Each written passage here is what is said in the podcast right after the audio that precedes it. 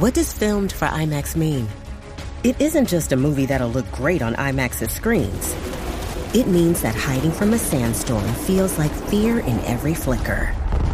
And every triumph is felt in every sound wave.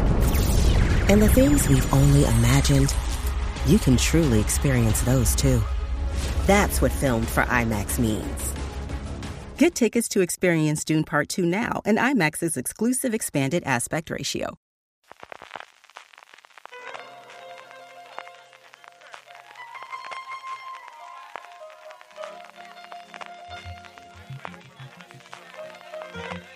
Estás escuchando Fuera de Series con CJ Navas.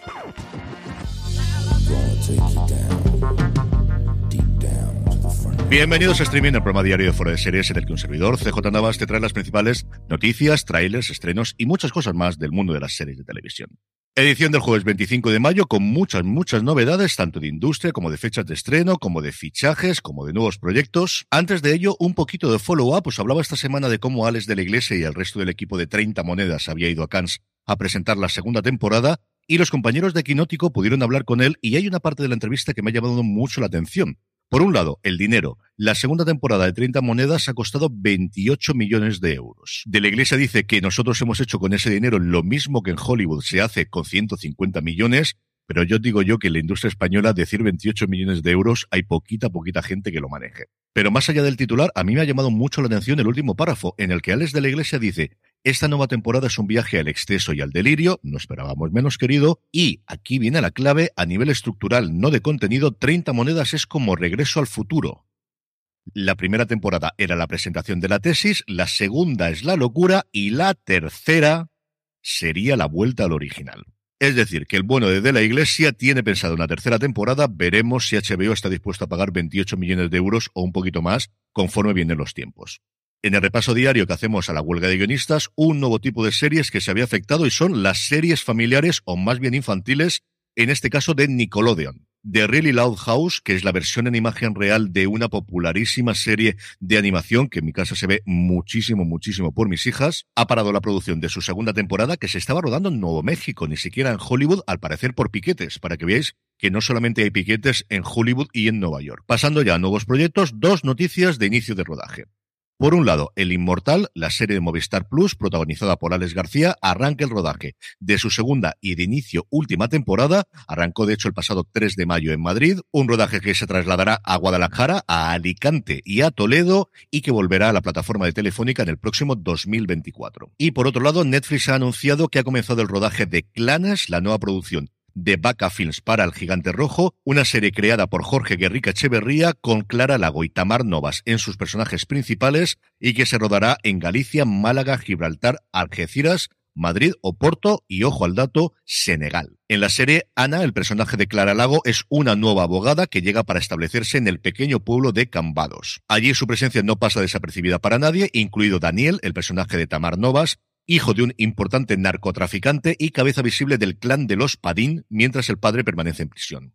En el apartado de fichajes, Indira Barma, la actriz británica, que muchos conoceréis por su papel en Juego de Tronos, otros muchos por su papel en Luther, pero yo la recordaré siempre por Roma, esta semana en la que tristemente ha fallecido Ray Stevenson, qué grandísima serie es Roma, pues bien, la actriz se va a incorporar al rodaje de Doctor Who interpretando a un personaje llamado Duquesa. Por cierto, que no es la primera vez que Barma está en el universo de Doctor Who porque ya interpretó a Suzy Costello en el spin-off de Russell T. Davis llamado Torchwood. En el apartado de renovaciones, Paramount Plus ha dado una segunda temporada a The Family Stallone, al reality sobre Stallone y sus mujeres, sus hijas y su mujer, igual que ya dio una segunda temporada a la serie que está protagonizando para la plataforma En cuanto a fechas de estreno, Prime Video ha desvelado que La Rueda del Tiempo estrenará su segunda temporada el 1 de septiembre. A ver qué tal les funciona esta, porque la primera fue, yo creo que mucho menos de lo que ellos esperaba. Ha compartido también las primeras imágenes de la producción. Y por su parte, Filmin ha confirmado que el 27 de junio llegará La Noche que Logan despertó, la primera serie de Xavier Dolan.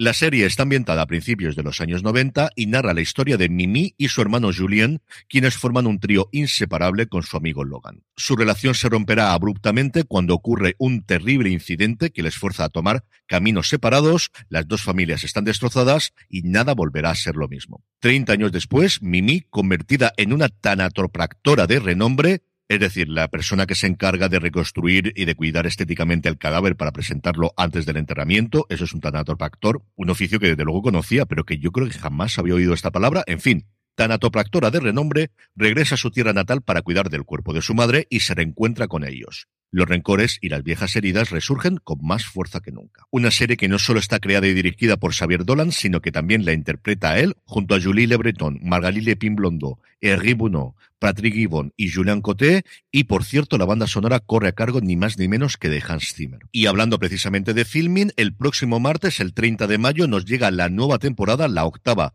de Inside Number 9, que constará de seis episodios cuya sinopsis ya ha dado a conocer la plataforma española. En el apartado de industria, ayer se lanzaba Max en Estados Unidos y les están lloviendo palos por todos los lados. Por un lado, todas las web, podcasts y demás cosas que suelo escuchar del mundo de Apple están cabreadísimos porque en el Apple TV han decidido volver a cargarse el reproductor normal que viene de serie y tener el suyo propio y es, por decirlo suavemente, un desastre. Un desastre, por cierto, en el que son reincidentes. Ya les ocurrió hace unos años han vuelto para atrás, yo no entiendo absolutamente nada. Pero más problemático ha sido que en los detalles de varias de las producciones, especialmente películas que hay en la plataforma, resulta que a guionistas, directores y otros creativos los han metido todos en el mismo epígrafe llamado creadores, lo cual siempre sería problemático porque los créditos se respetan mucho en Estados Unidos y porque además viene dinero ligado a todo ello, pero es que, que además esto te pase en medio de la huelga de guionistas, en medio de las negociaciones con el gremio de directores y el gremio de actores, de verdad es, es alucinante cuando esa información la tienes. Es decir, es que han tenido que combinar esa información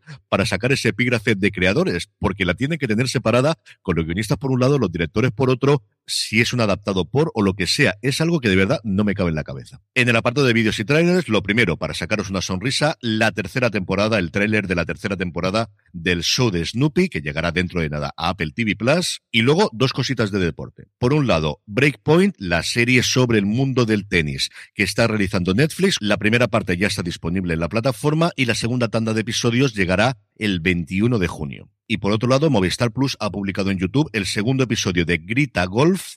Y aprovechando que esta semana se juega el KLM Open, que fue el primer torneo profesional que ganó en su vida en el 76, Severiano Ballesteros, tiene una extensa entrevista con María Cacia López Bachiller, que fue la jefa de comunicación del Tour Europeo en España durante más de 40 años que conoció a Severiano Ballesteros desde que era un adolescente y que es una absoluta delicia, os guste más, os guste menos el golf. En el apartado de estrenos seguimos con deporte y es que Informe Plus estrena hoy Yo también fui Pichichi, del que os hablaba a principios de semana, y Netflix, por su parte, nos trae la que creemos que será la primera temporada de Fubar, la primera serie protagonizada por Arnold Schwarzenegger, de la que tendremos un razones para ver dentro de nada, que te da lo que esperas de una serie de acción interpretada por Schwarzenegger, que ha sido comparada incluso por el propio actor con mentiras arriesgadas y de verdad que es muy pero que muy divertida. Hoy es jueves y como todos los jueves repasamos el top 10 de Netflix, un top 10 que tiene hasta cuatro novedades con respecto a la semana pasada. En el puesto número 10 se queda El baile de las luciérnagas y en el 9 debuta McGregor Forever. Puesto 8 y puesto 7 para Bridgerton, en el 8 la segunda temporada y en el 7 la primera, este es el efecto de la reina Charlotte, en el 6 la segunda temporada de Bienvenidos Eden y en el 5 entra directamente la primera temporada de Black Knight. Hasta el 4 baja Los pacientes del Dr. García, en el 3 debuta Besos Kitty y en el 2 al 2 baja en su tercera temporada la reina Charlotte porque en el 1, como sospechaba, se coloca directamente el silencio. Y terminamos como siempre con la buena noticia del día y es que Álvaro Morte, en concreto su productora 300 Pistolas, ha firmado un acuerdo en exclusiva de desarrollo especialmente de series en habla inglesa con Sony. 300 Pistolas hasta ahora se había dedicado sobre todo a obras teatrales, es una productora que montó Álvaro Morte junto a Blanca Clemente y como os comento, a través de este acuerdo tendrán acceso a todo el talento y a todas las posibilidades de hacer cosas con Sony Pictures Television y sobre todo al dinero de Sony, que hombre, algo es. Y con esto concluimos streaming por hoy. Mañana volvemos. Gracias por escucharme y recordad, tened muchísimo cuidado y fuera.